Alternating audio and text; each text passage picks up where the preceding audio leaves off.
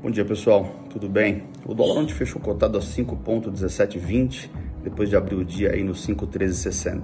Ou seja, acabou fechando um pouco para cima, em meio é, às tensões monitoradas aí pelo mercado entre Rússia e Ucrânia. Então, realmente os players têm olhado isso de perto. E ontem, na verdade, o secretário de Estado dos Estados Unidos é, alertou aí no Conselho de Segurança das Nações Unidas que é, o motivo pelo qual Washington acredita que de fato é, a Rússia deve invadir a Ucrânia, então isso acabou gerando bastante tensão. Ao mesmo tempo, é, lá pela Rússia acabou sendo expulso é, por lá a segunda autoridade diplomática dos Estados Unidos em Moscou.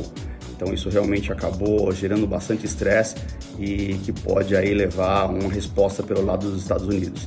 Então realmente esse movimento geopolítico tem é, é, causado esse estresse, então foi bolsas caindo lá fora, a B3 aqui acabou seguindo é, o ritmo e caiu também, e o dólar deu uma, uma, uma leve valorizada por aqui, tá certo? Ao mesmo tempo, é, o mercado segue monitorando aí é, e digerindo a, a, as atas, é, a ata do Fed que saiu aí na quarta-feira, sinalizando aí como é que poderia ser é, a subida de taxa de juros. Na verdade, não teve um sinal claro, né? Então isso acaba deixando o mercado mais apreensivo para saber o que eles vão fazer por lá, ver o que eles vão fazer por lá. Se serão 3, 4, 5, 6, 7 altas de juros nesse ano.